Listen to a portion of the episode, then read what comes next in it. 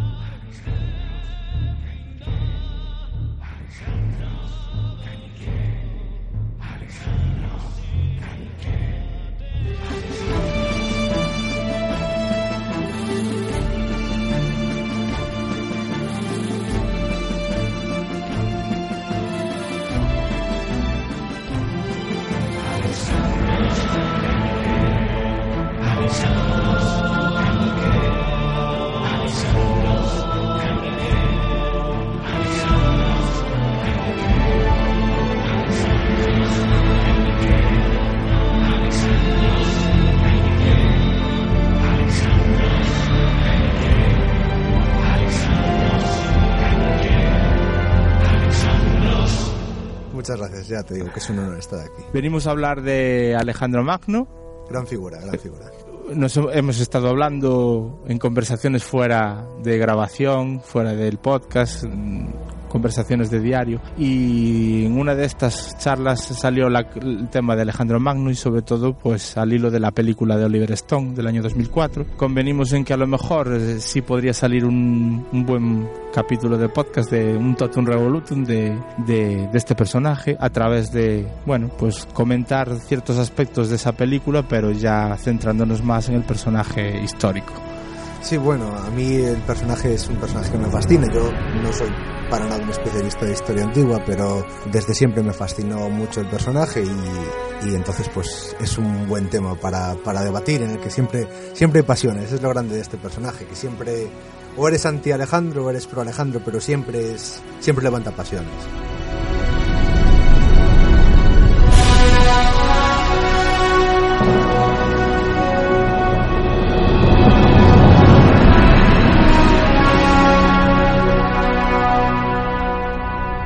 Voy a hacer una pequeña introducción sobre la película en la que vamos a basar la conversación. No es el motivo del podcast. El podcast, eh, yo la verdad es que soy aficionado a la historia, pero no, no llego al nivel de algunos. Eh, bueno, David está haciendo gestos como que no, pero realmente él sí, eh, por lo menos la formación académica la tienes. Otra cosa es que más eh, todo el conocimiento que tienes de Alejandro supongo es más por una afición particular y una admiración hacia el personaje que porque realmente en la carrera pues haya tanta concreción y tanto ir al grano con el personaje. Sí, porque bueno, al fin y al cabo Alejandro también tiene una vida muy breve. En historia no se, no se estudia una historia política ni bélica, sino que estudias acontecimientos, estructuras y lo que es importante de Alejandro es lo que vino después y no tanto su vida. Por eso tampoco soy un, experto, ni tampoco soy un experto en historia militar para saber exactamente las innovaciones que supusieron diferentes tácticas, ni vamos a hacer aquí un análisis de exactamente el ataque frontal en ISO se supone. No, no, no se trata tampoco de. sino de ver algunas pautas que sí, que las sabes y las conoces pues por, por afición por pura ficción. El hilo argumental del podcast va a ser la película de Oliver Stone, que produjo en el año 2004, dura casi tres horas. Bueno, entre los actores protagonistas está Colin Farrell interpretando a Alejandro, que bueno, eh, después podemos hacer un comentario sobre la idoneidad o no del actor para encarnar a este personaje. Angelina Jolie es Olimpia, sí, o sea, da igual si fuera Olimpia o si fuera una esclava o lo que fuera. Angelina Jolie, sí. eh, a Val Kilmer yo creo que en uno de sus últimos grandes papeles en, en la interpretación. Y después Anthony Hopkins, sobre todo por el personaje de Ptolomeo viejo, sí, mayor. Eh, ¿Podemos escuchar un poquito de la intro que nos hace Ptolomeo en, el, en la película? Venga, dale ahí. Nuestro mundo ha desaparecido, arrasado por las guerras. Y ahora soy el guardián de su cuerpo. Aquí le embalsamamos según las costumbres egipcias. Le sucedí como faraón y reino hace ya 40 años. Soy el vencedor. Pero qué importancia tiene cuando ya nadie queda para recordar la carga de caballería en Gaugamela. O la aventura de cruzar el Hindu Kush con un ejército de más de 100.000 hombres entrando en la India. Él era un dios, Cadmos. O lo más parecido a uno que yo haya visto. Tirano, claman con facilidad. Yo me río. Ningún tirano entregó tanto a cambio. ¿Y qué sabrán del mundo todos esos ignorantes? Solo un hombre fuerte puede reinar. Alejandro era más que eso, era Prometeo. Un amigo del hombre. Él cambió el mundo. Antes de él solo había tribus.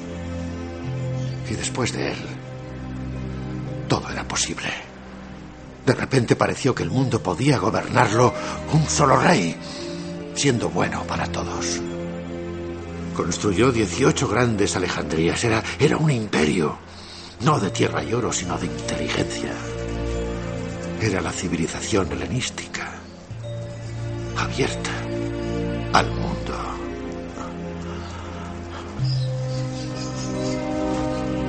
En Oriente, el vasto imperio persa gobernaba casi todo el mundo conocido. En Occidente, las en su día poderosas ciudades-estado, Tebas, Atenas, Esparta, habían caído debido a su soberbia. Los reyes persas llevaban 100 años sobornando a los griegos con su oro para combatir en sus filas como mercenarios. Fue Filipo, el tuerto, quien cambió todo eso unió a las tribus de pastores de las tierras altas y bajas de Macedonia. Usó su sangre y su coraje para formar un poderoso ejército y sometió a los desunidos griegos poniéndolos de rodillas. Luego volvió su ojo hacia Persia. Se decía que incluso el gran rey Darío III, desde su trono en Babilonia, temía a Filipo.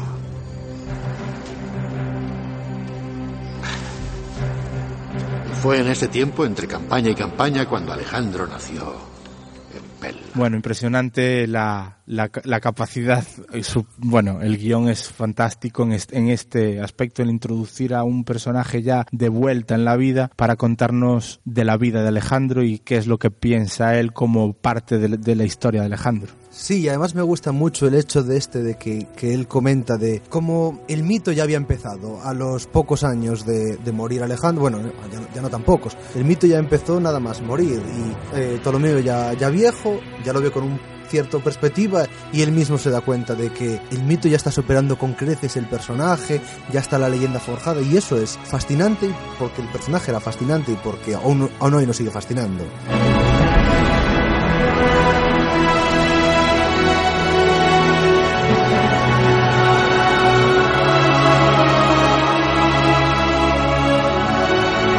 Yo creo que es la es brutal. Esa forma de empezar me parece muy bien traída. Y además además la explicación del mundo heleno en ese momento por lo menos en qué situación de partida estaba el mundo heleno en el, en, la, en el arranque de la historia de Alejandro. Yo, yo insisto, es una de las piezas mejores que más me gustan del, de- del, del guion de la película, porque te sitúa muy bien, no te pone los típicos letras de en el año tal, bla, bla, bla. No, te da un personaje que después vas a verlo eh, joven, te lo habla como si fuese de sus vivencias, lo cual también es cierto, porque algunas de las fuentes que hoy conservamos sobre Alejandro se basan precisamente en los relatos del mismo Ptolomeo o de otros de sus generales, lo cual verídicamente cierto no, pero factible o podemos decirlo. Es, es Ptolomeo, el responsable, el gobernador de, de Alejandría y la ambientación en la biblioteca. Vamos, eso es genial. Sí, bueno, claro, Ptolomeo, y además en otros momentos también lo dicen en la película. Ah, así siempre te gusta mucho Egipto. Al final, cada gran general de Alejandro se quedó con una parte, Ptolomeo se quedó con Egipto eh, por motivos manifiestos, vamos, y a partir de ahí, pues toda la dinastía Ptolemaida, que es la última gran dinastía faraónica a la que pertenece Cleopatra. Y la verdad, en, en Alejandría, ¿dónde, ¿dónde se iban a estar? Lo que supuso. Cleopatra entonces tiene genes de Ptolomeo. Sí, muchísimo, sobre todo porque los Ptolemaidas se casaban entre ellos, o entre, o sea, tenían relaciones entre la propia familia, entonces, desde luego sí. Bueno, como otras monarquías a lo largo de la historia, o sea que tampoco... Sí, sí, tampoco es algo. Lo que pasa es que, bueno, hay una, una de las reinas se llama Filopater, o sea, amante de su padre, o sea que no sé yo hasta cierto punto. Mejor no me neallo. No, Después de esto ya nos, nos mete la película en Alejandro Niño y esas disputas, entre comillas, y esa eh, sensación de, de ver a un Alejandro eh, no, no excesivamente bien educado tanto por parte de su padre como de su madre, me refiero en cuanto a cariño, más que en cuanto a educación y formación, porque es obvio que sí, porque destinaron a los mejores eh, entrenadores militares y, a Aristóteles. ¿Qué parte de esa historia que nos cuentan, tanto en esta película como otras fuentes, de ese Alejandro, entre comillas, entre dos corrientes, entre dos aguas, tanto de su padre como de su madre, y esa tirantez que había entre, entre los dos? Bueno, es difícil también saber eh, cómo fue la educación. También las, la que- el que más habla de la infancia de Alejandro, si mal no recuerdo, es Plutarco en sus vidas paralelas. Y es complicado, y además estamos hablando ya que hay muchos siglos de, de diferencia. Evidentemente Plutarco se basa en fuentes anteriores, ¿no? Y esto está testiguado. O sea que es complicado saber cómo fue, cómo es la infancia. Evidentemente cariño no se puede, no lo podemos pensar en los términos actuales. Cariño por... Al final la, la educación la delegas en otras personas, y en este caso en Aristóteles. Es tradicional, además, en el mundo griego así. O sea, los niños cuando son pequeños, cuando son niños, eh, su educación depende de la madre. Y una vez que dejan de ser niños se tienen que preparar para ser adultos, dependen de una persona mayor. De una diferencia de edad normalmente bastante grande, que es el que les va a dar el paso para la edad adulta. Y hay una relación muy fuerte con esa persona y un desprecio a todo lo que tenga que ver con la madre. Eso pasa no solo en, en la Macedonia pre-helenística o casi helenística, sino en la Grecia clásica e incluso anteriormente. Entonces, eh, hay cariño. Evidentemente, para todos los niños es una ruptura el cortar de raíz con tu madre y dedicarte al mundo militar, más en un heredero. Si todos nos, acordamos todos de la peli de 300, y va a ser la primera de muchas menciones que va a 300, cuando se ve a Leónidas que lo dejan solo para combatir y al final se carga el lobo y tal. Bien, evidentemente los espartanos eran caso aparte, pero ese hecho de apartar al niño de los brazos de su madre, entrenarlo era así. Evidentemente en los, espart- los macedonios no eran tan Radicales. radicales como los espartanos, pero sí que fijo que tuvo que haber un gran distanciamiento y poner a alguien para su educación, y qué mejor que a un filósofo.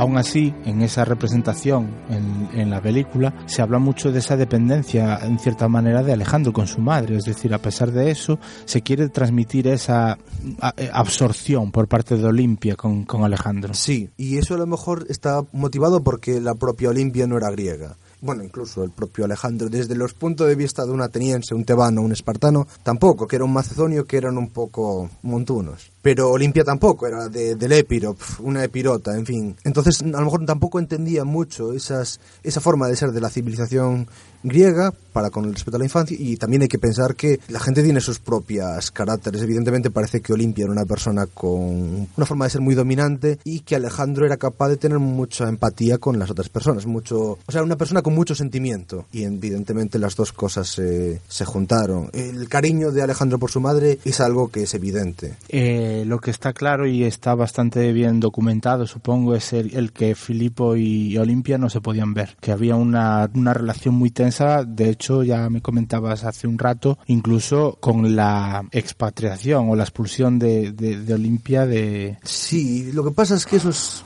complicado. Eh, evidentemente hay un momento en que no se pudieron ver, pero ¿hasta qué punto se podían ver cuando se casaron? Claro, a lo mejor sí, pero Olimpia no dejó de ser la cuarta mujer de Filipo y tuvo otras cuatro más. Entonces hay que pensar que en ese momento eh, Filipo ve sus matrimonios como armas políticas. Me caso con esta mujer de linaje tal que me interesa para afianzar una alianza con alguien. Así fue, se casas con una princesa del Épiro para afianzar una frontera, unas relaciones, etcétera. Una vez que eso te interesa y aún por encima pues hay disensiones entre la pareja, fuera. O sea que es más un tema, lo que dices, un tema político y eso bien lo introduce el personaje de Anthony Hopkins en el Ptolomeo Viejo y es el, el decir que Filipo fue un unificador de muchas tribus o pueblos griegos para rabia e ira de los griegos, sí. Sí, ¿no? Sí, sí, sí. Filipo cambió radicalmente el, el mundo griego. O sea, si no hubiese Alejandro, estaríamos hablando de que Filipo fue lo más de lo más en su época. Lo que pasa es que está Alejandro.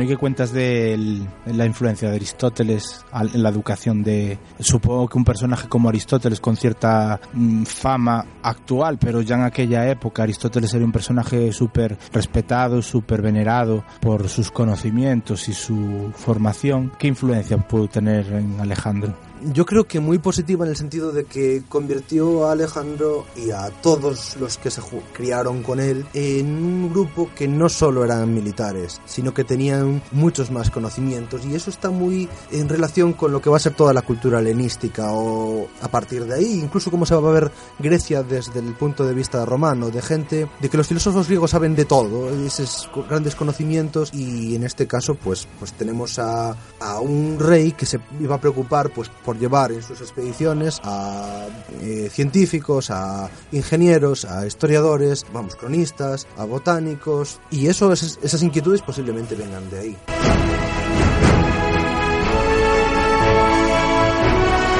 Después de esa media introducción que nos hacen con respecto a la niñez de Alejandro, eh, aparece la escena de Bucéfalo, de su gran caballo, su, el uno de los caballos más famosos de la historia, sin duda, con, con, otros personajes, tanto literarios como históricos, que, que, tenemos en nuestra cultura. Fue tal como la pintan en la película, es decir, Alejandro fue el más listo del, de la clase a la hora de saber cómo había que tratar a Bucéfalo. Hombre, a mí me encanta Alejandro, pero ¿qué quieres que te diga, tampoco hace falta ser muy listo para darse cuenta de que el caballo tiene miedo a, a, su sombra, teniendo en cuenta que tanto macedonios como tesalios siempre han, bueno, siempre no, pero han combatido con, con caballería, o sea que releo las crónicas y lo veo en la película, la escena, y me parece, vamos, sacada de una novela tal cual. Que posiblemente existe algo así, no voy a decir que no, pero que está muy recreada y que está muy recreada seguro, vamos, seguro. Y sobre todo la frase final de, de Filipo diciendo Alejandro, no hay reino suficientemente grande para ti. Eso no, no, no, no, tiene sentido. Como yo me fijo realmente en la historia según la, nos la van contando en la película, yo aquí actúo como garrulo que solo me quedo con los hechos que me cuenta la película y tú vienes a decirme qué cosas podrían estar bien o qué cosas se podrían decir tal. Hablamos ya ahora de que lo de Bucéfalo estaba un pelín o muchín exagerado. Que conste que es algo que se menciona, o sea, no está sacado de la película. No, no, ya, ya me imagino, ya me imagino porque esa historia, vamos, ya antes de la película se puede leer en cualquier... se puede leer, sí, sí, sí, sí, no sé si en Vidas Paralelas o Diodoro Sículo las comenta, pero esa historia existe. Ahora bien, está acrecentada a lo mejor lo que decíamos antes, desde ya la muerte o desde los pocos años después de la muerte de Alejandro. Es un actor verosímil, sí. Llegamos a la boda de, de Filipo con otra mujer. Ya acabas de decir hace un momentito que ya se casó cuatro veces, me parece. Cuatro, veces, cuatro, más, sí. cuatro veces, vale. Y en este caso, pues eh, nos pintan una especie de miedo patológico, entre comillas, de Alejandro a perder su derecho a ser heredero de Filipo por parte de este nuevo matrimonio, porque es con una Macedonia y esta Macedonia le va a dar un heredero macedonio. Entonces es un, como dijiste antes también, Olimpia no era Macedonia, era de Picuro, No, eh, de de, perdón. Y, y claro, eh, el- no sé si inducido por su madre o no, pues Alejandro tiene cierto resquemor a poder a perder ese derecho a, a heredar de Filipo. Hombre, eso es un peligro patente y de hecho, eso como comentamos antes, ¿no? Eh, Olimpia fue exiliada de la corte, entonces Alejandro se marchó también con an- ante esa entre exilio de su madre, él se marchó cuando ya había participado en campañas militares, sobre todo en la frontera norte, campañas muy poco conocidas, pero él ya empezaba a ejercer, bueno, su papel como un combatiente más importante en, en el- lo que es el, el reino macedonio.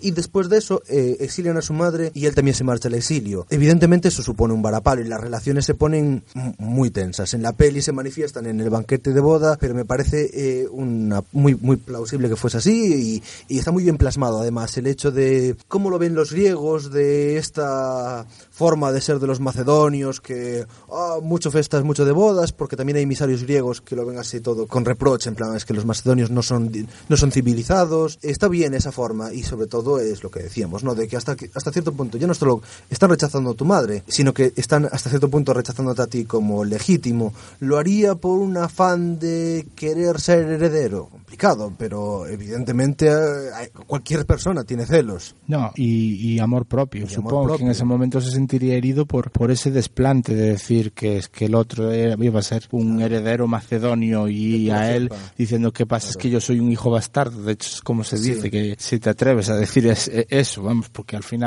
esa afirmación de que si, eh, de que decía Olimpia, Alejandro era hijo de Zeus, bueno, incluso de Zeus, pero bueno, ya creo que más lo relacionaba con Dionisos. Eso quizás eh, lo, lo reafirmaba por, por ese rechazo que veía por parte de Filipo en ese momento, aunque a lo mejor no fuera tanto por parte de Filipo, sino porque él veía que la situación se le podía ir de las manos. Bueno, aquí en la película, después de, de esta celebración, nos pegan un salto enorme en el tiempo y ya nos plantan en Gaugamela, de la- ante la batalla de Gaugamela. De hecho, se obvia en un principio la- el asesinato de Filipo. ¿De cuánto tiempo estamos hablando desde ese momento hasta la batalla de Gaugamela? ¿Cuánto tiempo puede estar pueda- pudo haber pasado? Pues muchísimo. No sé, vamos a ver. La boda de, de Filipo con Cleopatra más o menos sería entre el 340 antes de Cristo y Gaugamelas 331.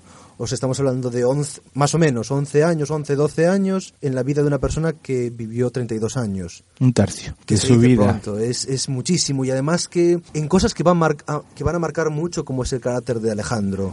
A mí me parece me, me pareció el crimen el crimen de la película. Bueno, el crimen fue elegir a Corin Farrell como Vale. Alejandro. Llegamos a la conclusión de que Colin Farrell no fue el actor apropiado. Mm, no. Bien. No.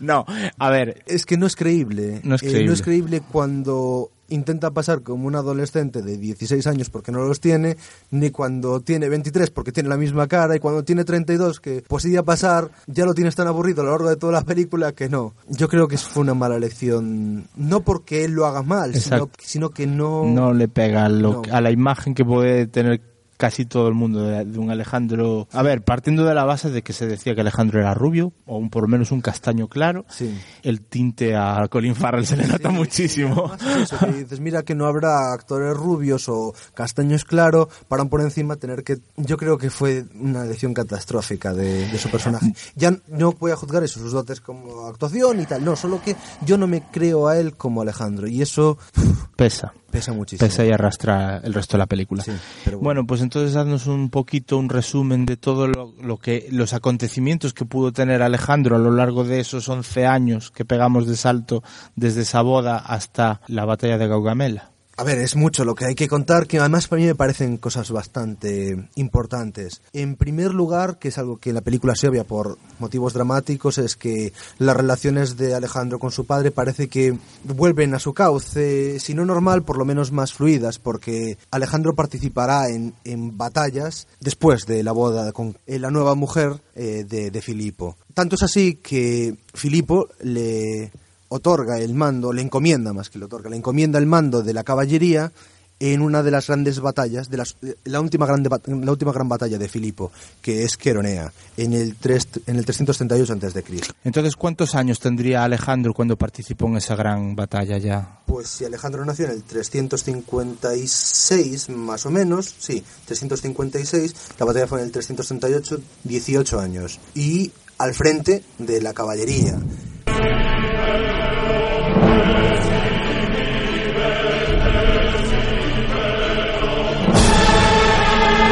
Y es que enfrente no solo tenía a, las, a, la, a la falange oplítica ateniense, sino también al batallón sagrado tebano, que sí que cambió totalmente la forma de combatir eh, la tradición falangita eh, oplítica eh, griega tradicional. Es decir, lo que hizo Epaminondas supuso una revolución brutal al potenciar mucho las filas de la falange. De, hecho, ganaron los espartanos, o una Esparta que había salido victoriosa de las guerras del Peloponeso. Entonces, suponer que una ciudad menor, como en ese momento era Tebas, acababa con la hegemonía espartana gracias a una nueva forma de presentar batalla, a lo mejor eh, la primera vez que lo hizo Epaminondas en la batalla de Leutra fue un poco impuesto por las circunstancias. Tienes un menor ejército, lo que haces es, en vez de combatir con las dos grandes, una, una, falange formada con dos o como mucho tres filas, el combate en una zona con mucha más profundidad para tener más peso. Recordemos que los, los soplitas básicamente formaban un muro de escudos con un gran escudo cuya mitad te tapaba a ti y la otra mitad tapaba la de tu compañero que tenías al lado y que la fuerza venía por el choque. O sea, tú cargabas y con el peso y a ver quién chocaba y quién aguantaba quién rompía la, la, falange. Lo que se trataba era romper la falange por un lado y una vez que se rompiera por un lado, atacar por detrás. Lo que hace Paminondas es darle mucha más profundidad a la parte más débil de la falange contraria, o sea, atacar con más profundidad la parte más débil de la falange contraria y claro, eso supuso romper con una tradición que tenía mucho más de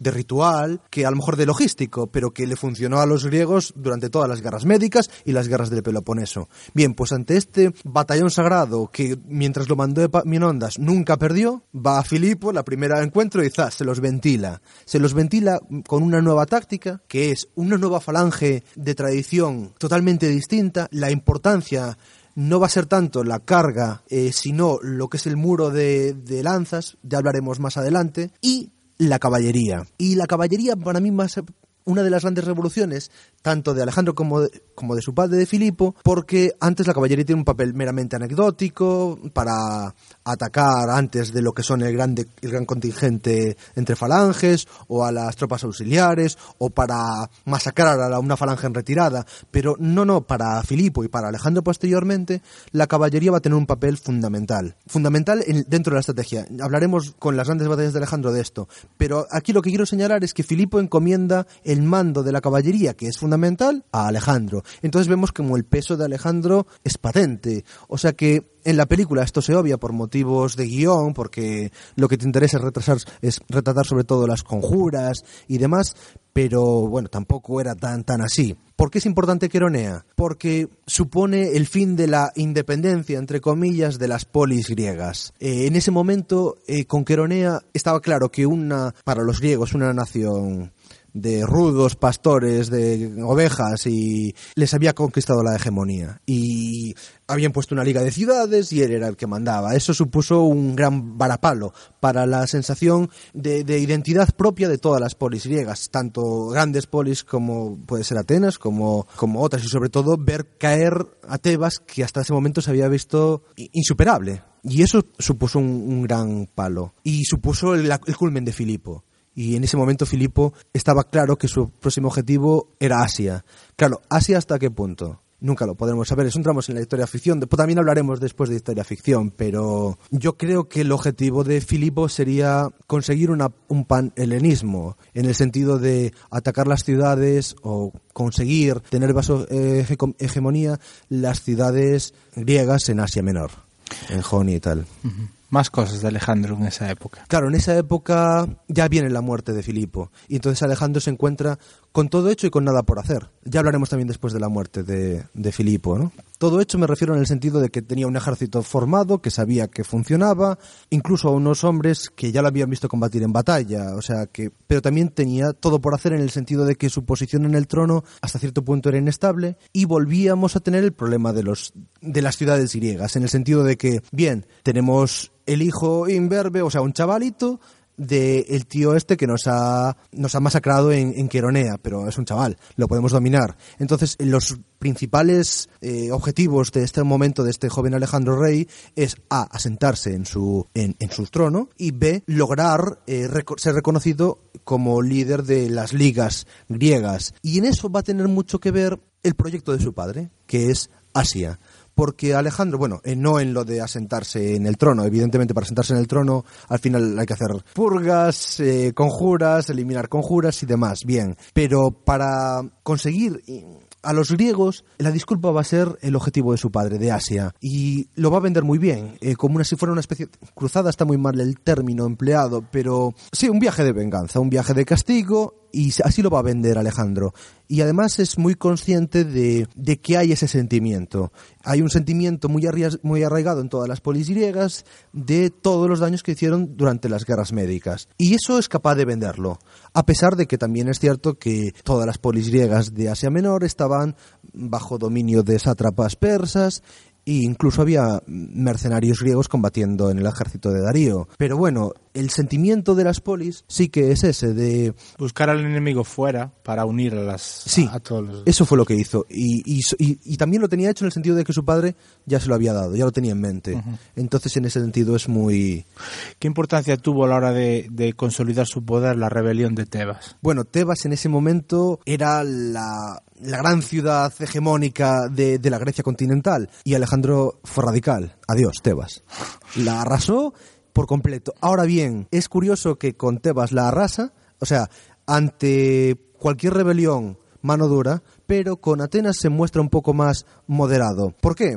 A lo mejor con esa idea de, de dar a entender que, bueno, sí, soy duro, pero también tampoco soy un bárbaro incivilizado. La idea es convencer a la gente para no solo aceptar la hegemonía, sino embarcarlos en el viaje. Al final lo que, estás intentando vender es una idea, que es la de ir más allá. Y tienes que ganarte. Y con Tebas fue tajante en el sentido de decir, yo me aseguro que cuando yo me marche no me van a estar tocando las narices en Macedonia o en Grecia, pero también soy capaz de mostrarme clemente. Un buen rey tiene que saber mostrarse clemente y tiene que saber mostrarse duro cuando lo necesita. Y yo creo que ahí Alejandro fue muy sagaz yo creo que todas la, las políticas, todos los gestos de Alejandro en ese sentido son muy sagaces. Y cuando arrasa Tebas, no lo hace por capricho, y cuando arrasa posteriormente Persépolis, no lo hace por capricho.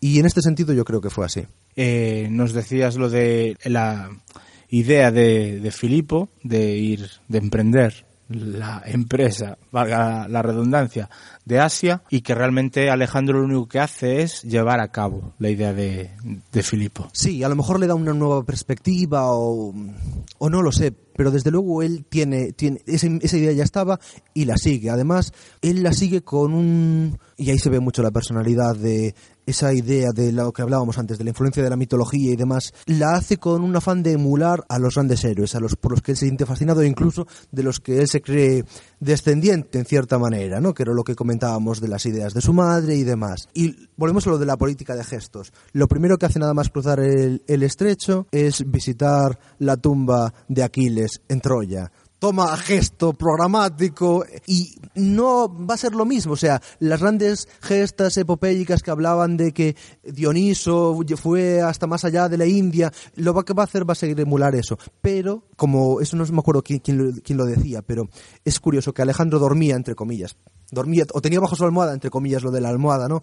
Pero dos cosas. Una eran eh, la Ilíada y la Odisea, sobre todo la Ilíada, y la Anábasis de Genofonte. Eh, Genofonte fue un, gen, eh, fue un general de mercenarios griegos contratado por eh, un pretendiente al trono del imperio persa que fue capaz de llegar prácticamente hasta donde está Gaugamela y después, eh, al ser derrotada su facción, verse que estaban en medio del imperio persa, rodeados de enemigos, y tener que, que volver a casa. Y en eso puso de manifiesto un poco las estructuras, eh, la, de- la, la debilidad de estructuras del imperio aqueménida. Entonces Alejandro dormía con las dos cosas, con la historia ficción o la historia mitológica y la historia de verdad.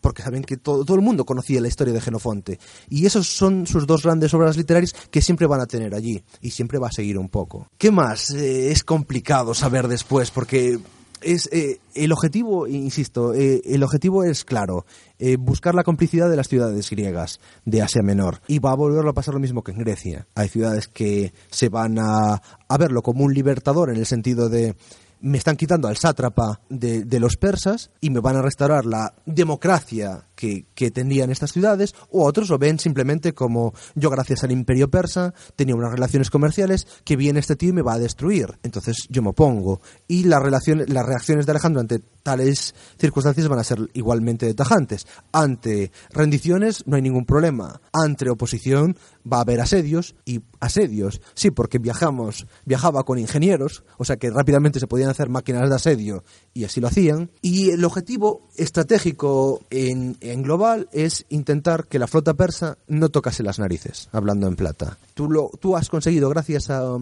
ese buen hacer, convencer a los atenienses, que eran los que tenían la mejor flota, de que te prestasen barcos. El problema era que la flota persa también era de gran entidad. Persia dominaba no solo Egipto, sino también toda la costa palestina, o sea, los grandes puertos fenicios de tradición marinera, y estaba comandada su flota por un mercenario griego, Memnón, que va a ser el gran opositor en estos primeros compases de, de Alejandro, o por lo menos la gran preocupación. Entonces el objetivo es muy sencillo, no solo ganarte aliados, no solo ver que la propia eh, campaña se está autofinanciando, sino que intentar salvarte las espaldas. Te estás salvando los puertos de, de atraque, porque evidentemente no van a cruzar el Mediterráneo, sino que la flota serían, la, navegación sería mucho más cerca de la costa.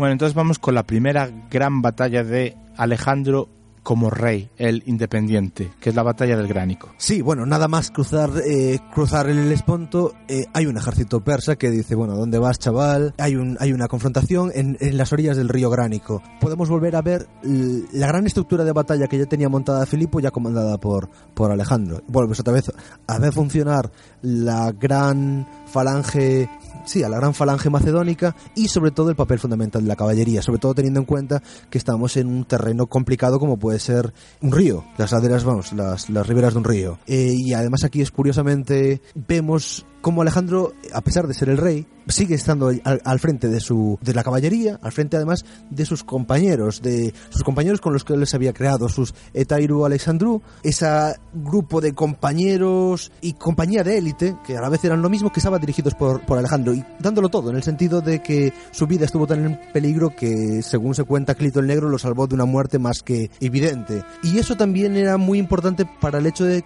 que sus hombres lo vieran allí y eso le daba mucho carisma.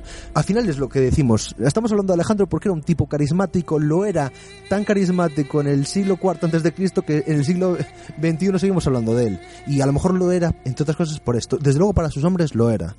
Después de la batalla del Gránico, parece ser que él tenía que seguir una ruta más o menos establecida para seguir luchando contra los... Bueno, no hemos dicho en qué acabó la batalla del Gránico. Ah, bueno, evidentemente en huida del sátrapa Mitrídates y en victoria de Alejandro. Por los pelos, huida. Vale, no, pero la victoria fue apabullante y se demostraba que, que la, la, la falange funcionaba. Ya vendrán batallas posteriores son donde la falange se demostrará un, una máquina de arrollar, pero, pero en ese momento la, la, victoria fue lo que le abrió paso a empezar la conquista de lo que decíamos antes, Mileto y todas las otras ciudades costeras de, de Asia Menor para intentar cerrar las puertas a Memnón.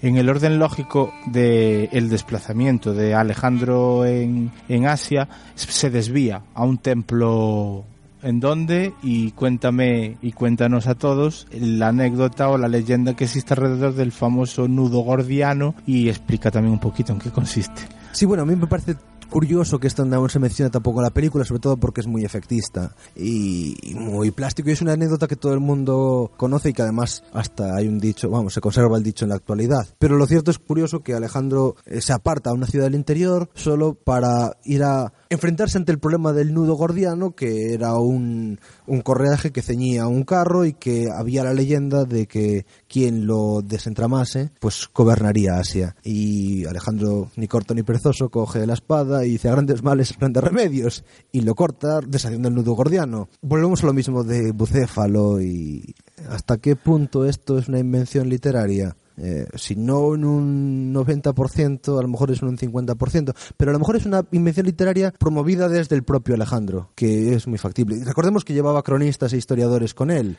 Claro, digamos que en el fondo lo que quería dar a entender es que yo no me voy a andar con zarandajas y que ante lo que para mucha gente durante mucho tiempo fue un problema, ver cómo se podía desenredar ese nudo, él corta lo que dices por lo sano, Sí. entre comillas, y dice, ¿para qué me voy a andar rompiendo la cabeza si le puede pegar un, es- un espadazo y deshacerlo del golpe? Sí. reafirmarse en esa idea de que él no se complica por su capacidad, pues decide que lo mejor es pegarle el tajazo y ya está.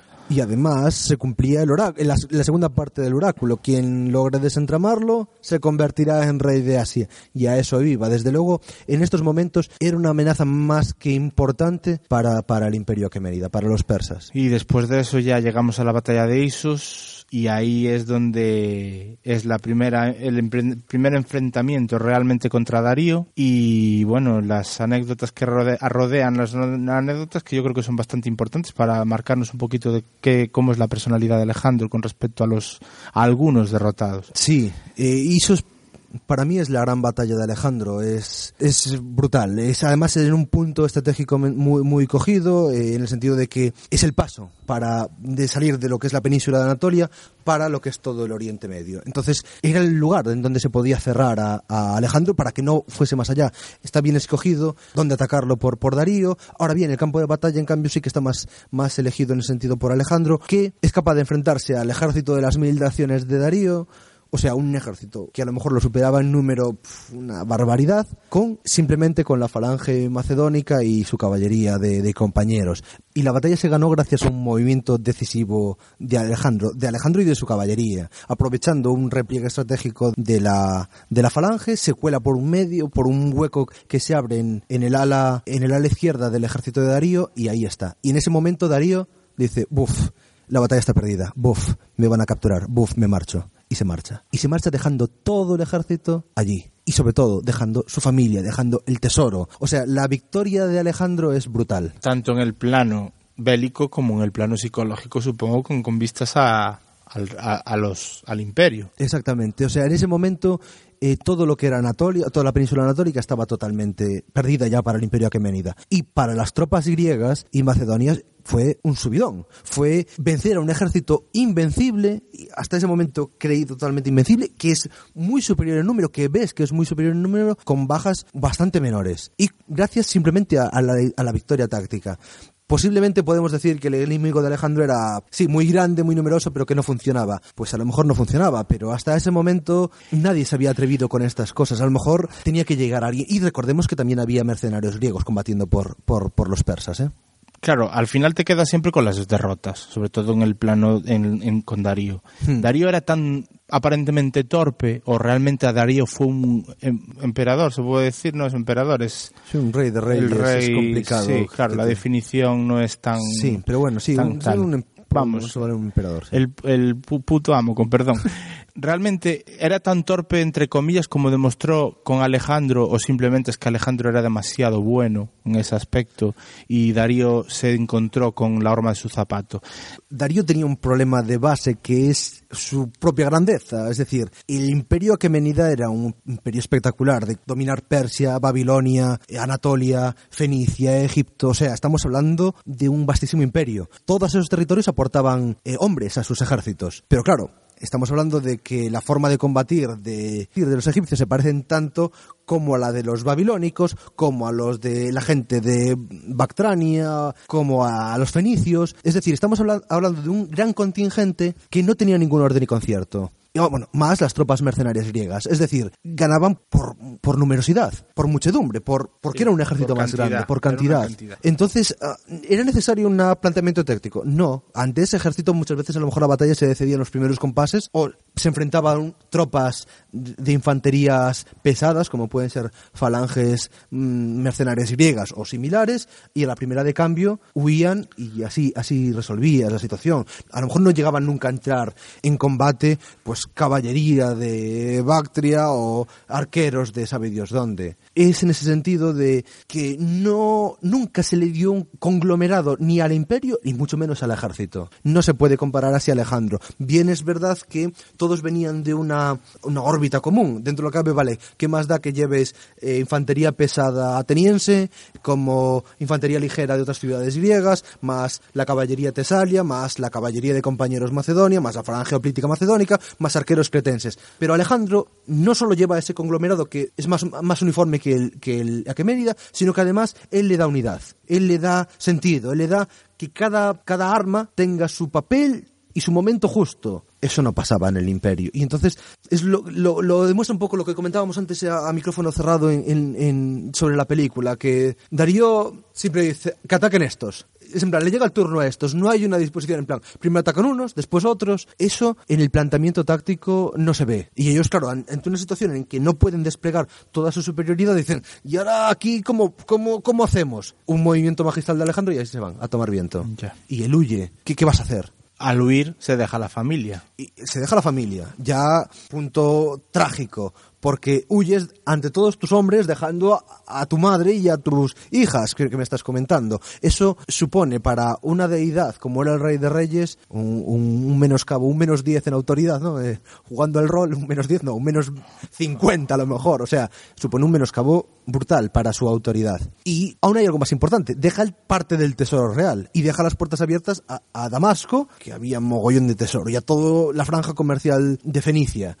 O sea, estamos diciendo de que deja mucha autoridad, deja familia, lo cual son grandísimos rehenes, y deja puertas abiertas para que Alejandro campe por sus anchas. Es una gran derrota. Y la anécdota con su con su madre. Y yo creo que en este caso, a pesar de que es un gesto muy político, parece que es verdad, ¿no? Porque cuesta mucho de creer que pasara así el hecho de, de esa actitud que siempre tiene Alejandro para con los derrotados, sobre todo en este caso ante mujeres. Dice, bien, eh, vosotras sois eh, hijas o eh, madre de, de, Darío, pero en ningún momento os va a pasar nada, yo os voy a coger. Esa clemencia también engrandece su figura. Puede que esté modificada la anécdota, pero por lo que vamos sabiendo a partir de ahí es algo que un topos que se está repitiendo y posiblemente sea cierto. De hecho, bueno, ya comentábamos tú y yo hablando fuera de micro también esa pena de la madre de Darío al enterarse de la muerte de Alejandro. Claro, eh, eso también sí, eso es lo que refería. O sea, parece que evidentemente hay esa, ese cariño mutuo que había entre, entre ese respeto y esa admiración diciendo, bueno, somos enemigos que nos hemos enfrentado en un campo, pero no hay una rivalidad personal y yo voy a destrozar todo lo tuyo. No, simplemente somos dos beligerantes. Después de eso, cronológicamente, vendrían los asedios a Tiro y Sidón. Sí, básicamente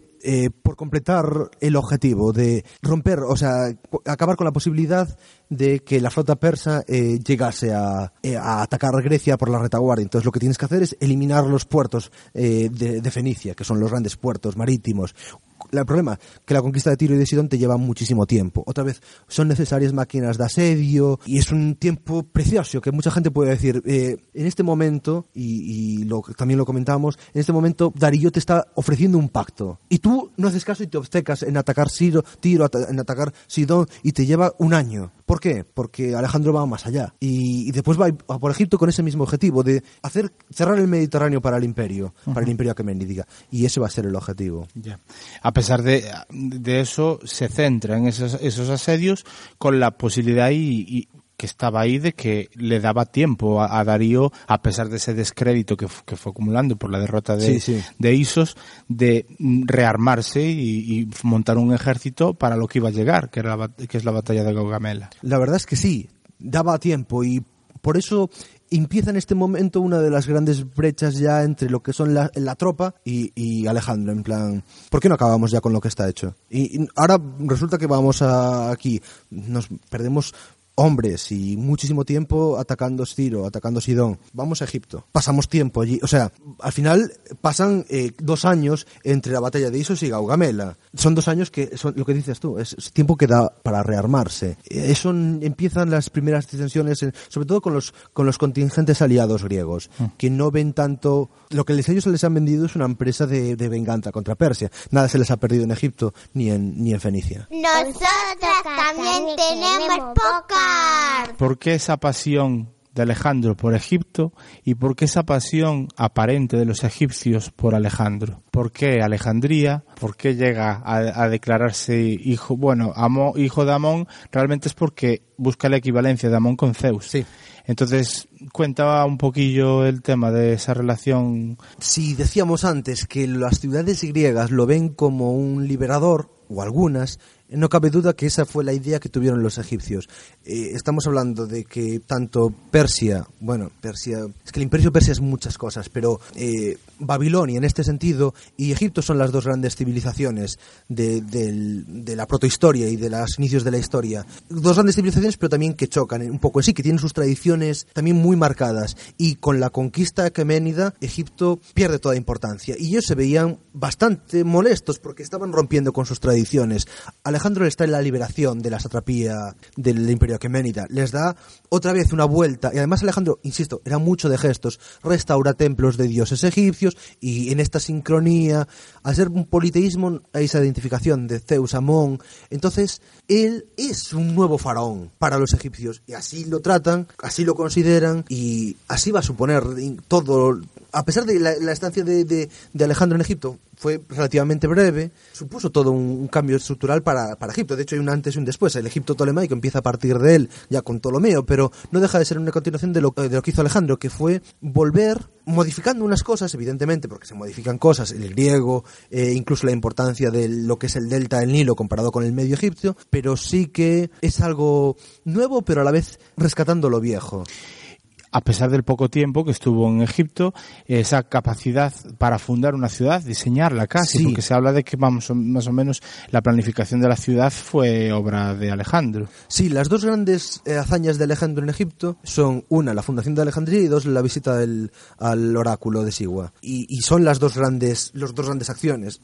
Ah, y hay otra, bueno, que no es suya, sino que es del pueblo egipcio hacia él. Pero bueno, y la fundación de Alejandría es curiosamente la única Alejandría fundada de hacia este lado, todas las otras están eh, de, de Babilonia para el oriente, pero pone en marcha una forma de, de introducir conceptos del mundo puramente griego en territorios que no lo son, que es esta idea de la polis como centro de la vida. Eh, a lo mejor es mucho más, mucho menos ejemplificar esto en Egipto, porque sí que había vida urbana en Egipto. No va a ser así en Bactrania o en Sogdania, en donde las fundaciones de Alejandrías tienen otro, otro matiz, pero sí que va a ser un, una iniciativa privada muy importante y sobre todo el hecho de lo que decía antes, de trasladar la importancia de Egipto de, de Luxor hacia la zona del delta fundando allí pues una ciudad totalmente nuevo. Situación estratégica, por supuesto, estar en el delta y que la comunicación con otros puertos pues era, era importante. Volvemos a lo que decíamos antes, con la fundación de Alejandría y la toma de Egipto ya no tienes el problema de qué hago con estos mercenarios o con estos aliados que tengo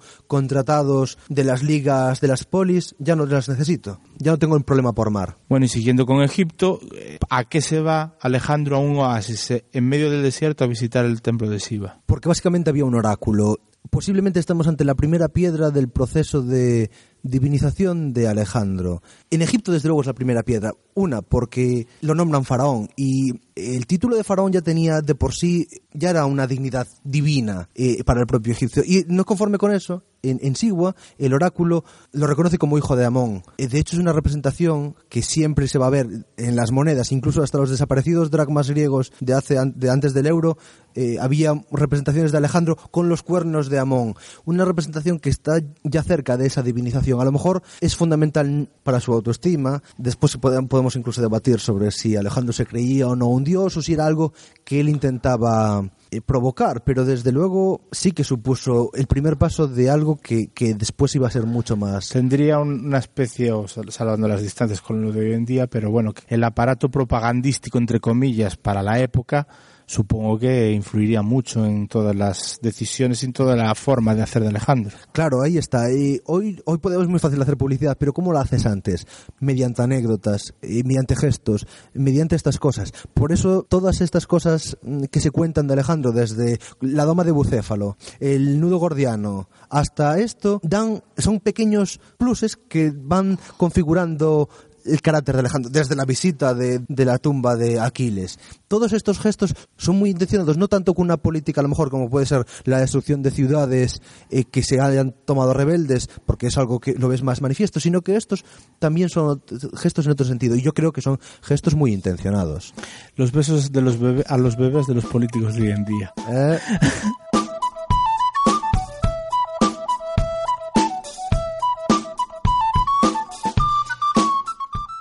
Puedes encontrarnos en iVoox, Miro, Oyesto y iTunes. También tenemos blog nttpodcast.blogspot.com y si quieres puedes contactar con nosotros podcast nttp@gmail.com o en Twitter arroba nttpodcast.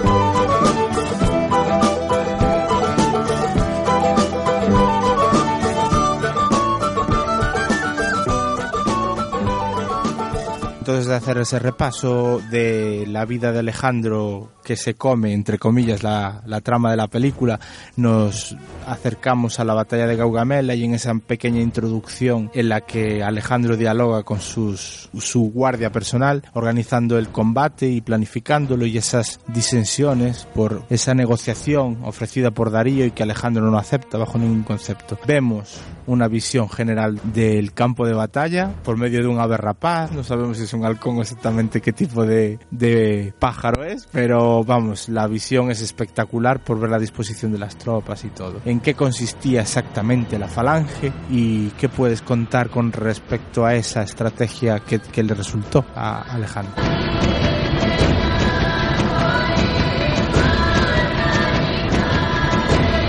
Bueno, yo, digamos eso, el momento, bueno, yo creo que para mí y para todo el mundo el momento culmen de la película está fantásticamente rodada. Esto es, o sea, solo ya por ver esto merece la pena la película en sí, es que es brutal y ves muy bien cómo funciona la tan manida falange macedónica y que vemos que no es una carga como la falange política tradicional. Eh, lo primero de todo que nos llama la atención son las grandes lanzas, que no son lanzas, son sarisas de 5 metros, se llamaban así, que lo diferencia totalmente de la, de la falange oplítica griega, vamos, de la clásica tradicional, ¿no? ¿Y cuál es el problema? Que con una, una lanza de 5 metros no puedes correr.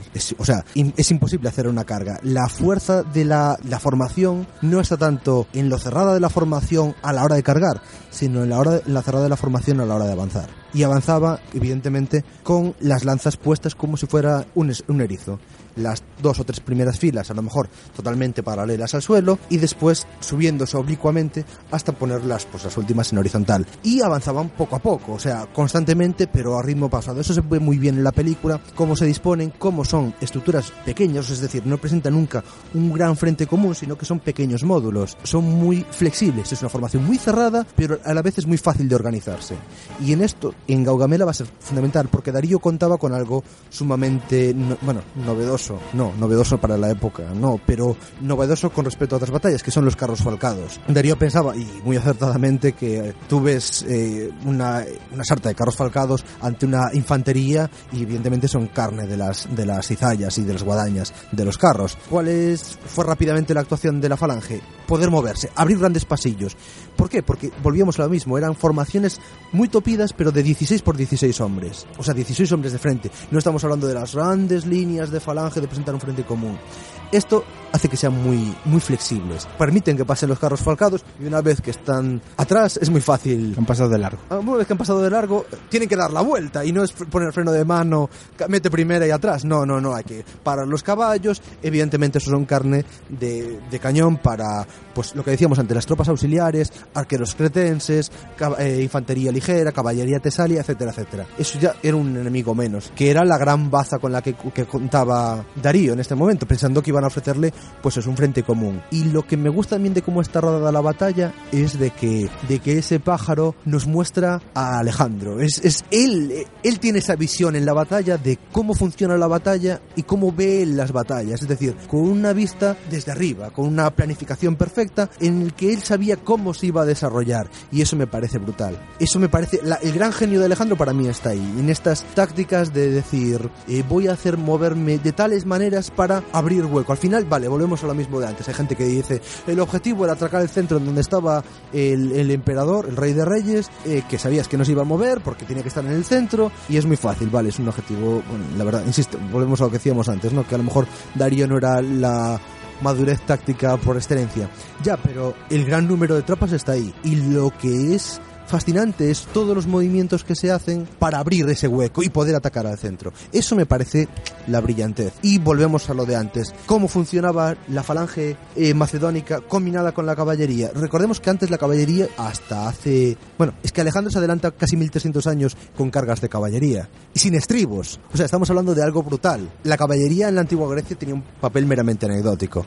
En, bueno, todos vimos Troya. O sea, en la época homérica, los caballos únicamente llevaban a los héroes al combate individual. Punto. Y eh, por encima se combatían carros. O sea que en las, la falange tradicional o política, la caballería era meramente de hostigamiento y, o para acabar con falanges derrotadas. Anecdótico. La caballería tesalia era una muy buena caballería y la caballería de élite macedónica, fo- formada por, por los más íntimos amigos de Alejandro, o sea, por las personas de mayor confianza, era la lanza, era, era como bien definíamos, ¿no? Ese, ese yunque y ese martillo. Al final eran un martillo que, que obligaba a las formaciones que envolvían a aplastarse literalmente contra el yunque de un yunque de, espinas que era la falange oplítica. Insisto, es muy fácil a lo mejor enfrentarte cara a cara con otro oplita, con tu lanza y con un escudo como presentaban Leónidas y sus 300 en, en las Termópilas, en la peli de 300. Bien, pero ahora pongamos unas lanzas de 5 metros a 6 filas. Es decir, la primera falange que se viene ya se quedaba ensartada en, en sus púas. Y esa es la gran virtud. Esta máquina de destrucción masiva que era la falange inventada por Filipo y llevada a práctica en, sus últimas consecuencias por Alejandro. Y, y eso, vamos, me parece fantástico. Bueno, vemos entonces que la victoria es aplastante por parte de las huestes macedónicas y, y griegas. Darío huye, como hizo en, la- en Isos. En Isos, eh, si sabes que te funciona una cosa, ¿por qué no la vas a repetir, no? Lo que pasa es que esta, esta vez eh, consigue huir, pero bueno, más tarde aparecerá muerto en una, en, en una montaña perdida de la mano de Dios o de, o de, o de lo que sea en ese momento. Sí, vamos, si, si con Isos dejabas eh, parte de tu imperio prácticamente rendido, ahora lo dejas todo. O sea, dejas la... eh, Gaugamela supuso la, la entrada a Babilonia y la entrada a Babilonia suponía la conquista de las capitales del imperio. Y detrás de una venía otra. Entonces la dignidad de- del rey de reyes, bueno, ya estaba totalmente por los suelos. Así Posi- es que se Posiblemente traicionado por, los, por su propia gente, aparece muerto. Exactamente. Lo curioso es, eh, si cabe, cómo se toma Alejandro eso. O sea, Alejandro va a seguir persiguiendo a- al rey de reyes porque él no se puede considerar legítimo emperador, bueno, legítimo rey de Babilonia hasta que, hasta que no esté él. Y cuando lo ve muerto, le hace honores de Estado, eh, como si como efectivamente se trataba de, un rey de reyes y después persigue a sus captores. Volvemos a lo que decíamos antes, de estos gestos de Alejandro, que esto hace que rápidamente se gane mucha gente que, que ya estaba, vamos, la gente que estaba dejando atrás. Y sobre todo que se gane un soporte ideológico para poder aspirar a algo. Yo soy no un conquistador, sí soy un conquistador, he ganado por derecho de conquista un trono, pero no soy un impos- no, no soy un tirano ni nada de esto, sino que continúo una tradición que ya viene desde antiguo.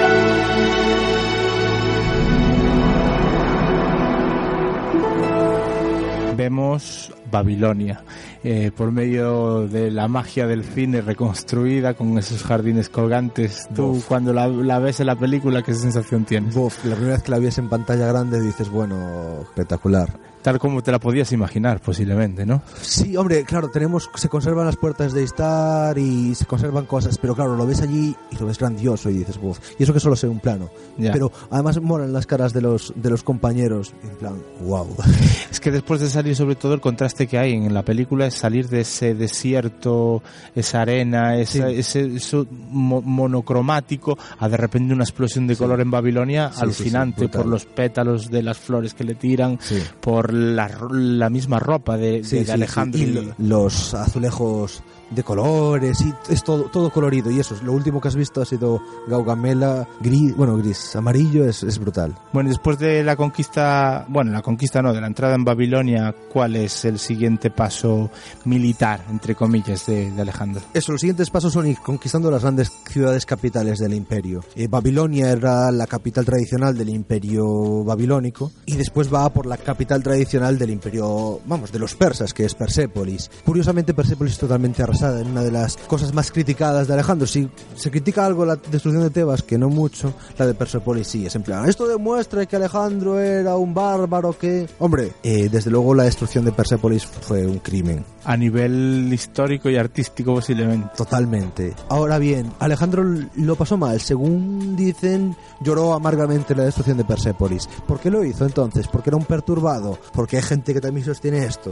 Bien, a lo mejor sí. Pero era el cumplimiento perfecto de lo que se le había prometido a los mercenarios griegos.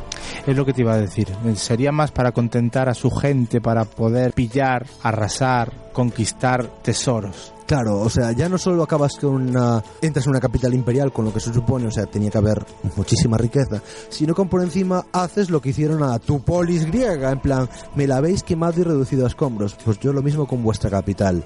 Y si cabe, ni Susa ni Babilonia eran... Persépolis era la ciudad de los persas, y en ese momento es en plan, esto es lo que hacemos con vuestra capital, toma. Mal. Yo supongo, a ver, a lo mejor lo veo también muy benévolamente, pero yo quiero creer que ese es el objetivo de la, de la destrucción de Persépolis. Y en esa huida hacia adelante de huida no se puede decir porque Alejandro no, no huía, Alejandro lo que buscaba. Llega a Bactria y conoce a una mujer, a Roxana. Se casa con ella, sorprendiendo a su gente de confianza. ¿Y qué buscaba exactamente? Tú, según ese punto de vista más crítico y más experto, ¿qué pretendía? Porque todo el mundo se extraña muchas veces de, de esa decisión de él, porque precisamente con Bactria que a lo mejor no era estratégicamente la más importante dentro de lo que cabe. Podría ser haber sido precisamente una hija de Darío o, otra antes, quiero decir, me refiero antes de que, porque realmente se casa con una hija de Darío, pero es posterior al matrimonio con Roxana. Entonces, ¿qué crees que busca con ese matrimonio? Estaba, como se dice en la película, al final posiblemente hasta enamorado de ella. Mm, A ver, es entrar en las pasiones humanas es muy difícil y, y, claro, no sabemos lo que pensaría, es complicado. Y claro, y volvemos a lo que decíamos antes, todas las fuentes de Anábasis de Alejandro nos lo cuenta esto siglos posteriores. ¿Qué podemos suponer? Es, es muy difícil porque entramos en un terreno de lo personal. Desde luego, Alejandro llega a Bactria no buscando una mujer, llega a Bactria persiguiendo a los que han matado a su antecesor en el trono, porque ahora se- él se considera el, sucesor, legítimo sucesor de Darío por conquista, sí, pero legítimo. Y entonces la mejor manera de afianzarse es castigar a los que han matado a tu antecesor. Y por eso llega a Bactria. Llega allí persiguiendo a esta gente. Y en Bactria se encuentra con algo, o en Bactrania, o como la denominemos, se encuentra con algo que todo parecido con, con lo que has encontrado hasta ahora es pura coincidencia. No estamos ante la rica Anatolia, no estamos ante Fenicia, ante Palestina, ni ante Egipto, ni ante Babilonia, o sea, cúlmenes urbanos, sino que estamos ante pueblos seminómadas, o nómadas al 100%, que le hacen una guerra de guerrillas, en la que los sátrapas tienen una posición un tanto peculiar, y a lo mejor lo que ven Roxana, además de, de una, alguien a quien se, de quien se puede enamorar, digámoslo así, a lo mejor ve una alianza política. No voy a decir que después no tuviera sentimientos. Es complicado de ver. Pensamos también en lo mismo que decíamos de por Olimpia y por eh, y Filipo. Había una alianza política, es evidente. Y que se quisieron en algún momento, pues puede ser. Que después se odiaron, eh, también parece más que evidente, ¿no? Pero uf, es muy difícil. ¿Qué buscaba? A lo mejor es frivolizaron mucho, pero a lo mejor buscaba una alianza con, con civilización, con, con pueblos a los que era más difícil de integrar en su en su, en su imperio? Eh, se autopresionó en el aspecto de querer buscar también un descendiente. A lo mejor lo, auto, lo autopresionaron queda muy malo. A lo mejor lo presionaron desde fuera, ¿no? Claro, Eh, a ver, ya, a lo que voy es eso, precisamente a- debido a esa presión que sufría por, por sus su guardia, por o sus incluso su madre, porque hay unas cartas, no sé si se lo mencionan en la película o algo así, que a lo mejor su madre también le insistía en búscate. Bueno, la película creo que lo- se refería más a incluso a buscar una una a una descendencia macedonia. Claro, claro, por supuesto. No, no. Sí, sí, sí, pero hombre, la idea de un rey tiene que afianzar una Sí. generación, una descendencia es, es importante. Entonces a lo mejor estaría ahí también, posiblemente.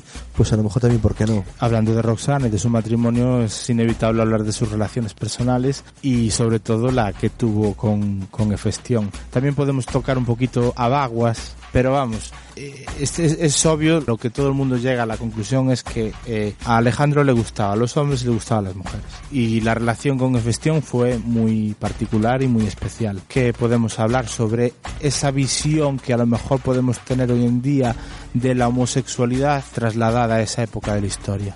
es también muy difícil porque aunque mm, se saben algunas cosas más sobre las relaciones homoeróticas y en ese sentido volvemos a entrar en el tema de lo personal. Al fin y al cabo qué sentía por es muy difícil. Evidentemente en la antigua Grecia y esto vale tanto para el periodo clásico como para el macedónico la hombría con la homosexualidad no eran cosas incompatibles. De hecho todas las relaciones eh, ¿cómo se dice?, de educación, lo que hablábamos antes de que Aristóteles educaba a un grupo de niños, muchas veces, si no hablar casi siempre, estaban basadas en una cierta relación pederástica o homoerótica, o homosexual total, no, no erótica, sino... y no, tiene, no deja de tener una relación con un rito de paso.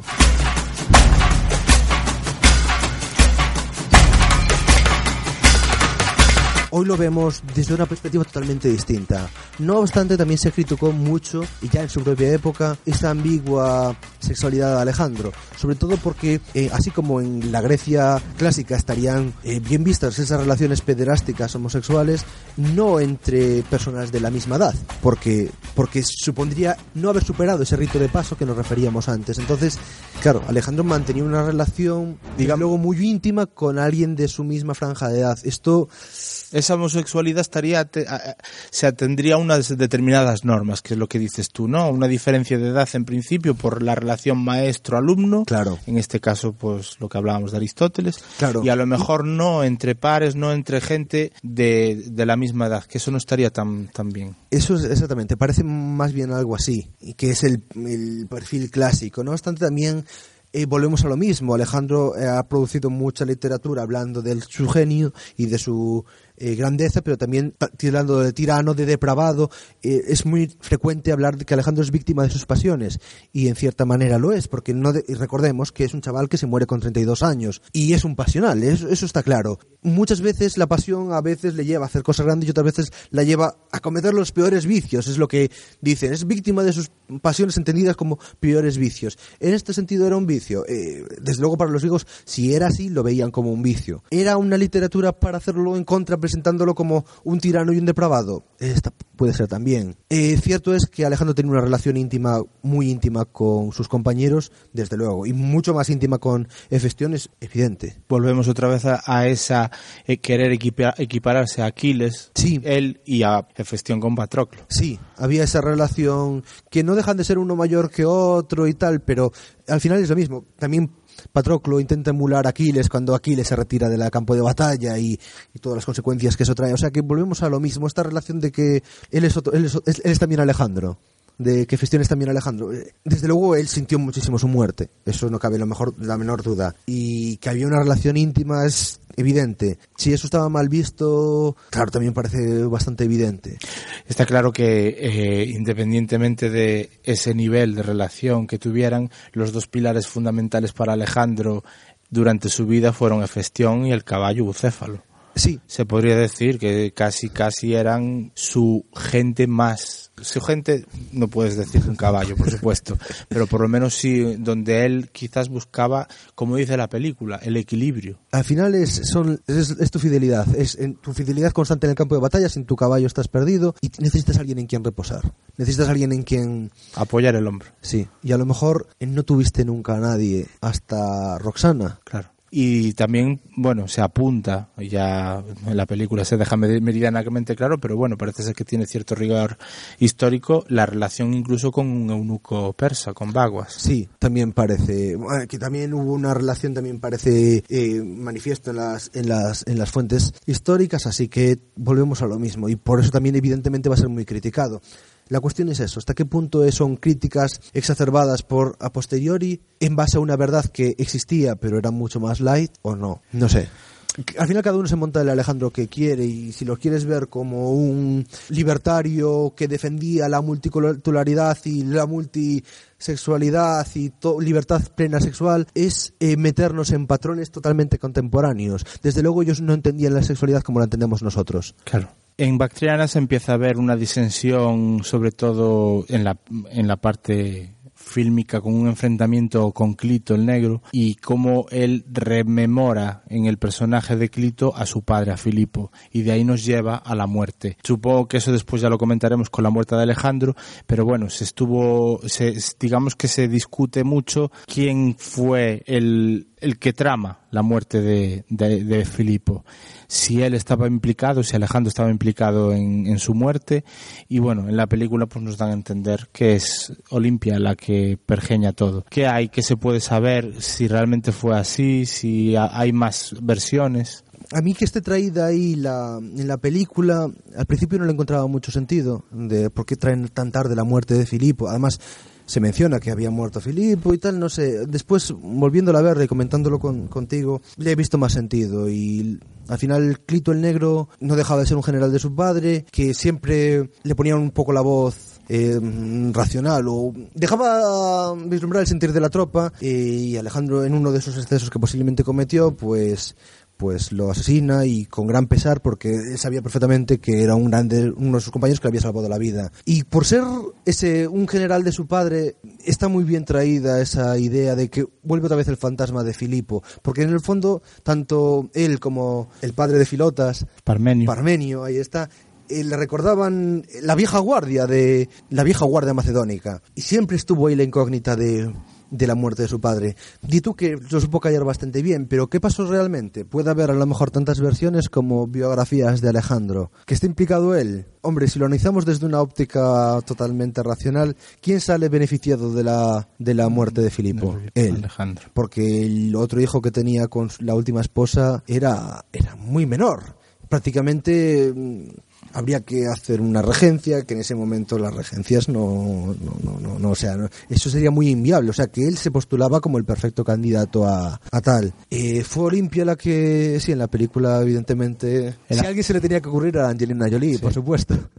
No, y eso, en eso, pues eso, por la versión que apuesta la película, está muy bien representado porque se veía como que hubo una planificación detrás y que en el momento en que entra triunfante Filipo, después supongo que de alguna campaña o alguna cosa, dentro de aquel recinto que parece mm. como un teatro, o algo así. De repente empieza a desencadenarse todo, eh, Pausanias mata a, a Filipo, Alejandro entra corriendo a buscar a su padre herido en el suelo, eh, ordena ir en tras, tras el asesino de su padre y enseguida Festión sale de, de, de, entre esa multitud para proclamarlo rey, como que estaba todo muy planificado y claro, en ese momento Alejandro a nosotros nos lo venden en esta película como un inocente, por lo menos como un actor secundario en la trama. Al mm. final sí es cierto que se demuestra con una conversación con la que tiene con Olimpia en el que descubre las intenciones de su madre y ver cómo supuestamente lo hizo por él. Pero claro, eh, eso le persigue durante toda la trama de la película como un poco de culpabilidad por sentirse pues cómplice. Hmm. En el silencio de encubrir a su madre, no realmente en el hecho de, en sí del asesinato, en esta versión que tenemos.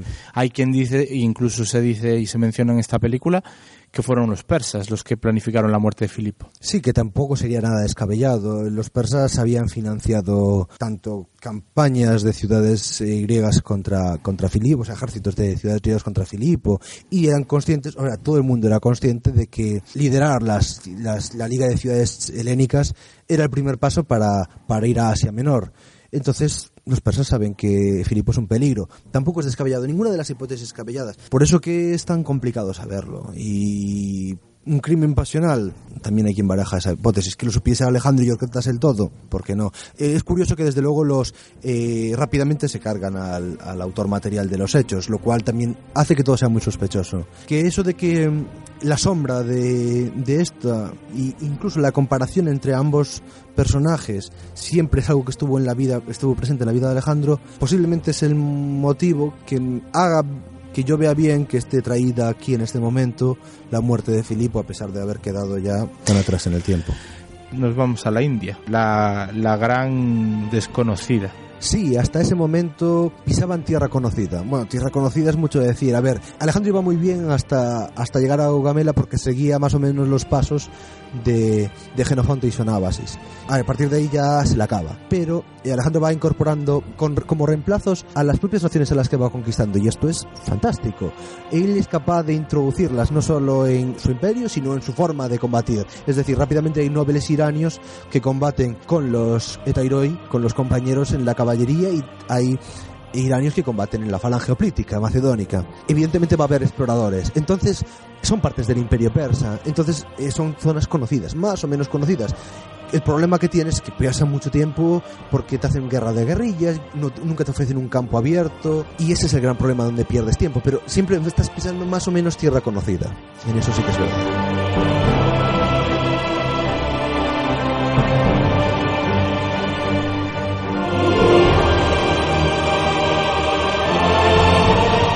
¿Cuál es el problema? Que llegas a la India y está Raignota. ¿Por qué se va ahí? Es complicado. Yo creo que hay, o hay dos cosas. O hay una intención política, que a lo mejor, mira que yo soy mucho de ver todos los actos con una intención política y a lo mejor aquí me parece tirarme de más. Evidentemente es un enemigo ajeno tanto para los macedonios, porque los griegos la mitad ya fueron, ya los retiraron, como para los nuevos reemplazos eh, iranios. Entonces es una campaña que puede ser atractiva para las dos. Y puedes convencer a estos dos contingentes para formar un- una unión. A lo mejor es demasiado buscarle cosas. Yo sobre todo veo ahí algo que, que define eh, y todos los las cosas que he leído siempre hablan de una característica de Alejandro que es el ir más allá. En griego le llaman pozos, eh, que más bien quiere decir nostalgia por los grandes hechos y en el fondo Alejandro tiene esa nostalgia por emular los grandes hechos de Dioniso, que llegó hasta la India, de ir siempre más allá. Hay una escena de la película que me parece perfecta, que recrea muy bien, a pesar de que Corin Farrell ya está con unas greñas y tal, pero hay un momento que están en las montañas del Indo Kush, él está con una capa roja y mira a lo lejos, no se ve, se le ve de espaldas y parece que sientes lo que, en plan, estas montañas llevan a otro valle que tengo que conocer. Y es ese afán de ir siempre más allá. De, ahora me he encontrado con un río, con un gran río lindo, vale, pues ¿qué hay más allá del río? Y parece ser que eso es lo que mueve a Alejandro. Y parece ser que ahí sus tropas dicen no. Los griegos ya, la mitad de eso, ya habían sido licenciados, pero ya no ven eh, un feedback en este sentido. Dice, eh, ¿qué, por, qué, ¿por qué combatimos? Es lo que siempre... Llega un momento en que todo ejército se pregunta por qué combatimos. Y llega en ese momento en que combaten por Alejandro, por nada más. Por la figura, por, por, por, por, por esa gloria a la que apela un montón, en un montón de, Sí. de partes de la película. Y, y- y es verdad, a ver, él es capaz, él tiene ese atractivo para que ellos combatieran por él, pero llega un momento en que dicen, mira, llevamos muchos años combatiendo, te hemos seguido desde el gránico, ¿dónde queda ya eso? Eh, hemos dejado familias, hemos dejado riquezas, jolín, Babilonia entera, y ahora estamos aquí en un río, en jungla, y nos vamos a enfrentar con lo desconocido. Tío, Ya. pides mucho. La batalla Contra Poros, Sí, el enfrentamiento contra los elefantes se les ve más desubicados que nunca. Quizás, por lo menos, la imagen que, que se tiene en la película es de las batallas en las que se pueden ver, donde los macedonios y las tropas Sí. y- y que fueron recopilando, se fueron recopilando a través de ese periplo hacia el este, se ven más desubicadas que nunca y ya llegan a un nivel de lucha ya contra, claro, unos monstruos que posiblemente la gran mayoría ni conocieran. Claro, es, es, es, es, es eso, es la lucha contra lo desconocido. Ante ese momento, ¿qué haces? Em, tal y como está filmado, a lo mejor no es muy real, pero en ese sentido sí que evoca lo que eso, eso de- lo desconocido. Los colores son hipersaturados, eh, los elefantes impresionan y la lucha es dispar, que nunca no iban a luchar evidentemente así, no vas a encabritar un elefante para enfrentarlo a bucéfalo, no, pero sí que al estar firmado así evocan eso, esa fascinación y ese acongojamiento ante, Dios mío, ante qué me estoy enfrentando. Sí. ¿Cómo asumo esto? A pesar de que gana. a pesar de que ganan. Y después están amigos, Poros se hace vasallo, es un término que no me gusta Un nada al- emplear. aliado. Sí, pero súbdito tampoco, pero bueno, Ya. entra Sí, en, en ese, sentido, en esa dependencia. Por debajo de Alejandro siempre, Sí. pero bueno, con cierta pero independencia. y- y tal, pero y, y Alejandro sigue diciendo, vale, hemos cruzado el Indo, y después del Indo, ¿qué hay? Pero es que Alejandro iría, por ir, iría más allá. Y se nos muere nuestro caballiño favorito. Sí, más, Bucéfalo. y, y más lo sentiría Alejandro. ¿eh? Su- supongo. Pero bueno, la verdad es que es una escena bastante, esa en concreto es bastante evocadora en el aspecto de querer en ese momento igualar al caballo con el elefante, algo Sí. inigualable, pero se consigue con la imagen de buscar esa equiparación imposible, pero bueno, que Bucéfalo y Alejandro son tan grandes que son capaces de igualarse o enfrentarse, encararse a un bicho como un elefante que en la práctica sería casi imposible.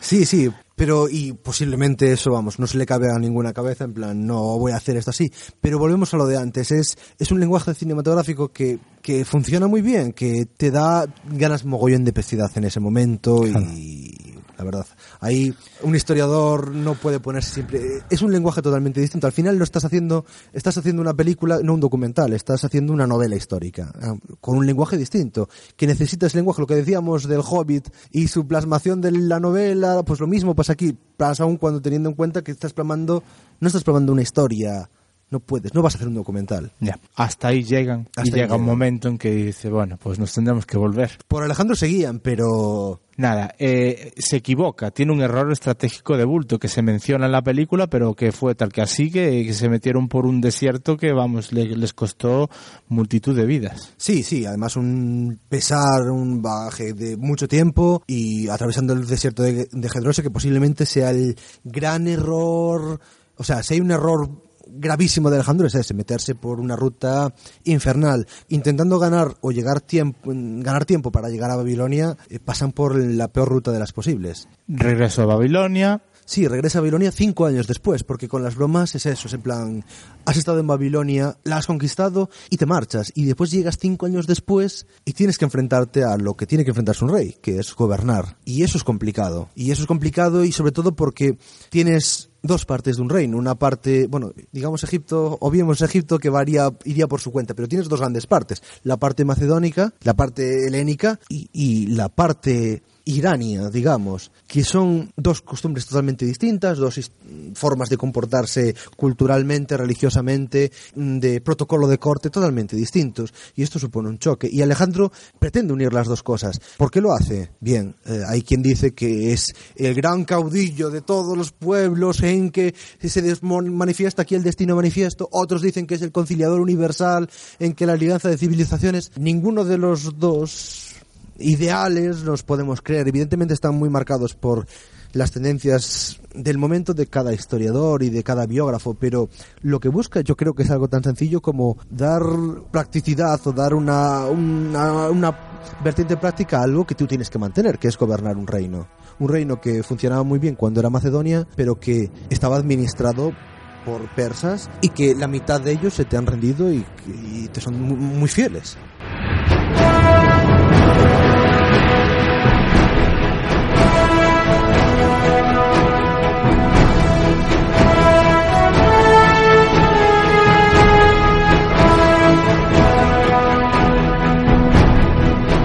Vuelta a Babilonia, en la película nos cuentan la muerte de Festión y como al poco tiempo se muere Alejandro. ¿Qué, de- qué- qué se puede decir? En la, en la película no, se, no queda nada claro cuál es el motivo de la muerte de Alejandro.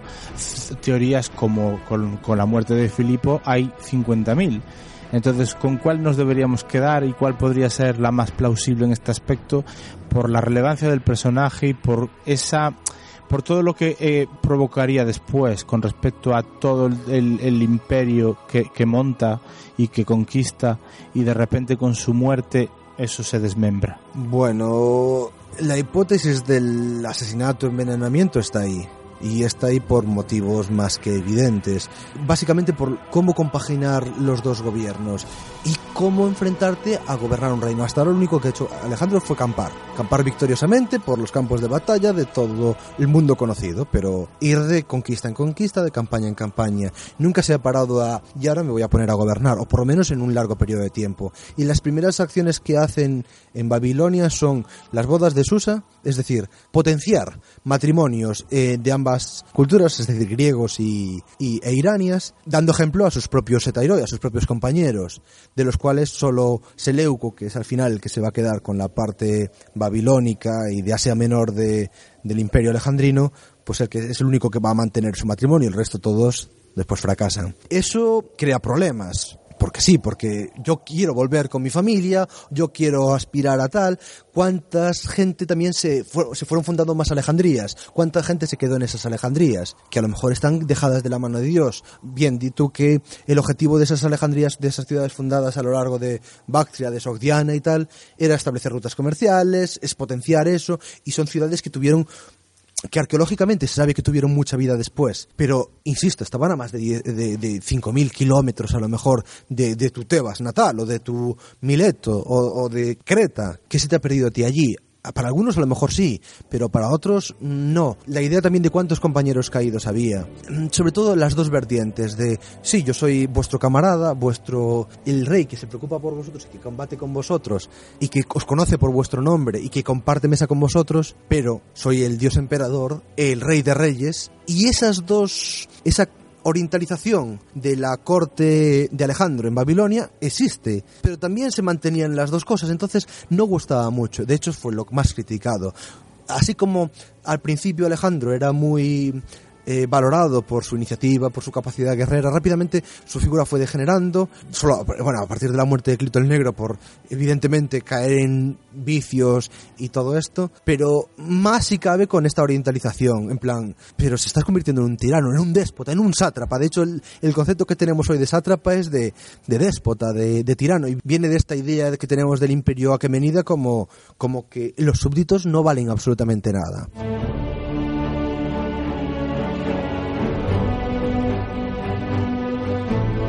Y eso un griego no lo puede tolerar. No lo puede tolerar. Y la decisión, bueno, no la decisión, realmente cuando le insisten en, en su lecho de muerte, en a ver a quién eliges, quién será del heredero, di a alguien que tome las riendas de todo esto. Esa confusión sobre las palabras que pudo haber dicho, si, si se confundía por el más fuerte o realmente estaba diciendo el nombre de Crátero. Eso es a saber.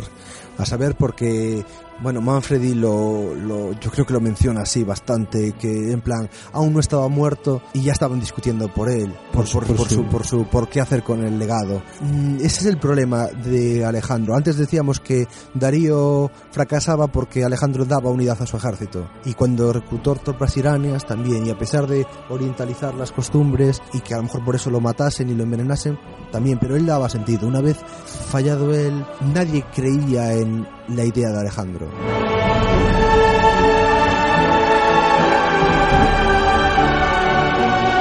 Nadie tenía ese afán por ir más allá y nadie creía a lo mejor no en esta nadie se cree el mito de la, la unión de culturas ni de civilizaciones pero sí a lo mejor en este intento de gobernar para los dos pueblos. Eh, a lo mejor el intentar introducir el ritual de arrodillarse de la proquinesis y tal sentó muy mal pero era muy difícil de hacérselo entender al mundo griego y los compañeros no dejaban de ser griegos y no tenían ese ese más que tenía Alejandro de, de intentar ver que esa parte irania es tan tan suya como su parte macedónica no lo sé, yo no sé si Alejandro incluso se dio cuenta de que se estaba muriendo en ese momento. Hay quien dice que eso, que aún estaría vivo incluso cuando estaba semi-embalsamado, porque a lo mejor le dio un, mero síncope por pues una francachela, un, cambio de, de temperatura y le dio un síncope y empezó a subir la fiebre y le bajó de repente y colapsó, pero a lo mejor aún estaba aún estaba clínicamente muerto y ya estaba ala, enterrado y venga, ¿qué hacemos con nosotros? Vamos, que había también había ciertas ganas de quitárselo de en medio. era un tío muy grande, pero por eso también molestaba mucho, porque también hacía mucha sombra.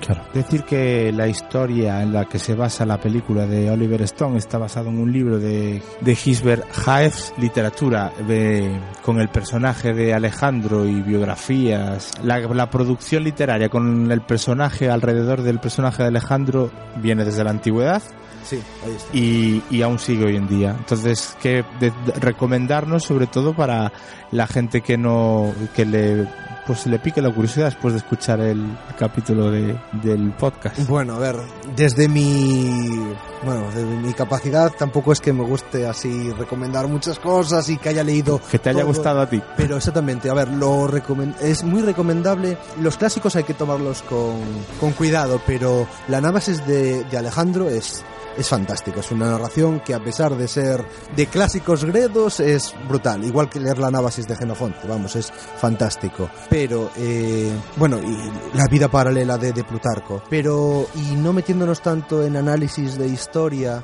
sino de novela histórica. Sí, yo- mejor será lo que más le gusta a la gente, acercarse al personaje a través de narración y no tanto de ensayo. Claro, porque bueno, de ensayos también hay muchísimos, pero yo creo que una buena novela, a pesar de que sea densa, so- es la trilogía de, de Manfredi. Me parece que cómo trata la figura de Alejandro respeta, si no, a lo mejor es la idea que yo tengo de Alejandro. Al final todos tenemos nuestra idea de Alejandro y es indudable. A lo mejor no cae en todos los vicios en los que mucha literatura se cae, ni tampoco lo, lo hace tan idílico como otros lo personajes. Lo, lo muestran como un personaje más humano en ese sentido, con sus pasiones, con sus ambiciones, con su inteligencia política, con su genialidad táctica, pero también con sus desenfrenos, con sus problemas, con sus luces y con sus sombras. Y yo creo que está muy bien tratado su personaje. Me parece una... Es denso, porque es denso, son tres volúmenes, pero me parece que está muy bien. A mí me gustó mucho leerlo. Más.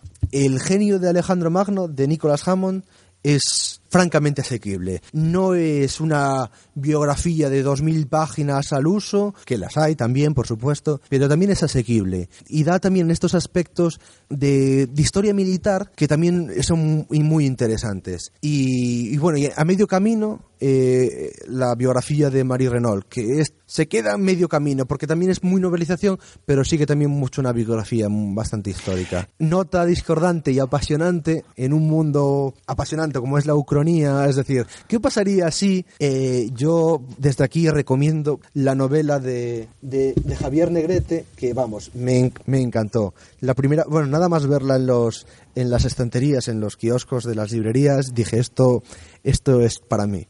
Se titula Alejandro y las águilas de Roma y básicamente es ¿qué pasaría si Alejandro no muere? Es decir, si Alejandro, en vez de que le diese un síncope, Negrete apuesta por la teoría de que fue envenenado y qué pasaría si Alejandro sobrevive a ese envenenamiento y cumple sus planes que tenía previstos, ir más allá, pero más allá en vez de hacia el este, hacia el oeste y enfrentarse con una potencia que en ese momento no era la gran Roma de las guerras púnicas, pero que ya empezaba a despuntar. O sea, efectivamente, es el enfrentamiento de Alejandro con Roma.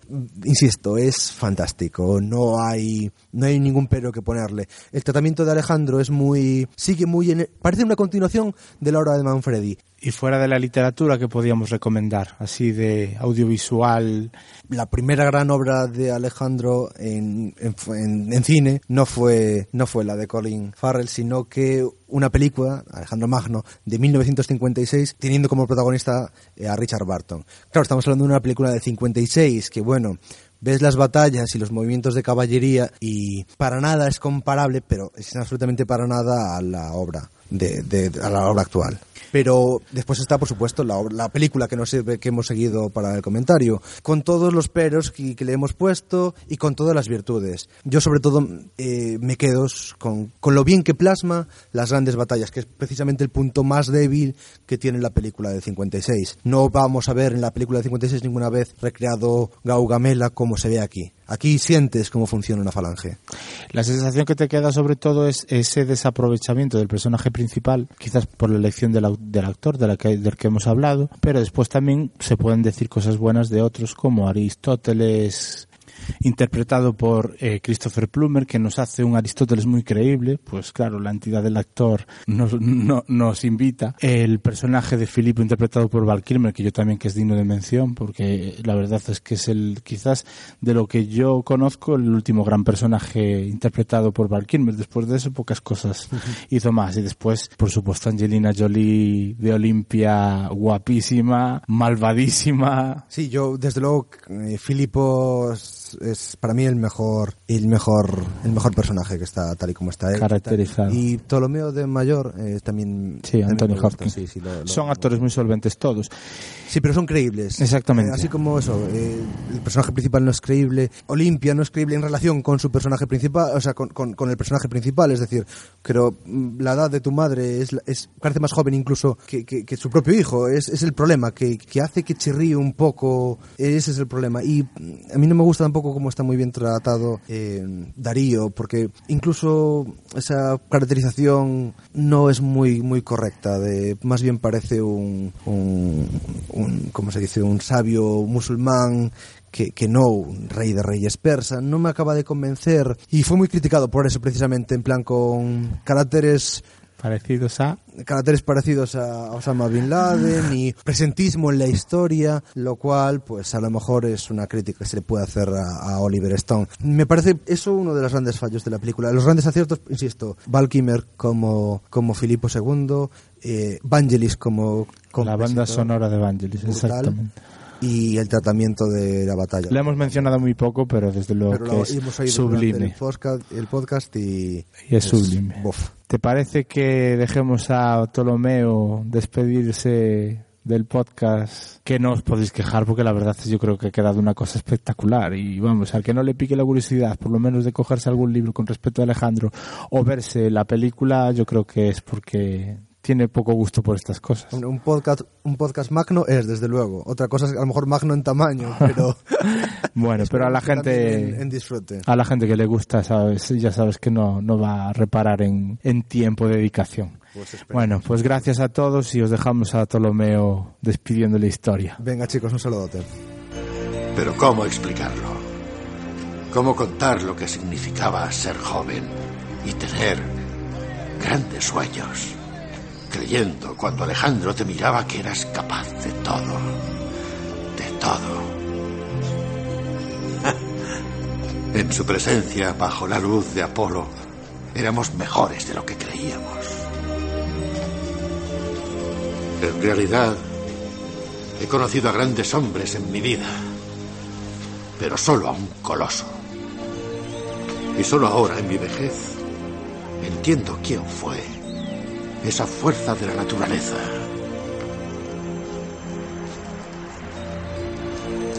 O quizá no. ¿Llegó a existir realmente un hombre como Alejandro? Puede que no. Al idolatrarle le hacemos mejor de lo que fue. Los hombres. Todos los hombres ascienden y caen. Ascienden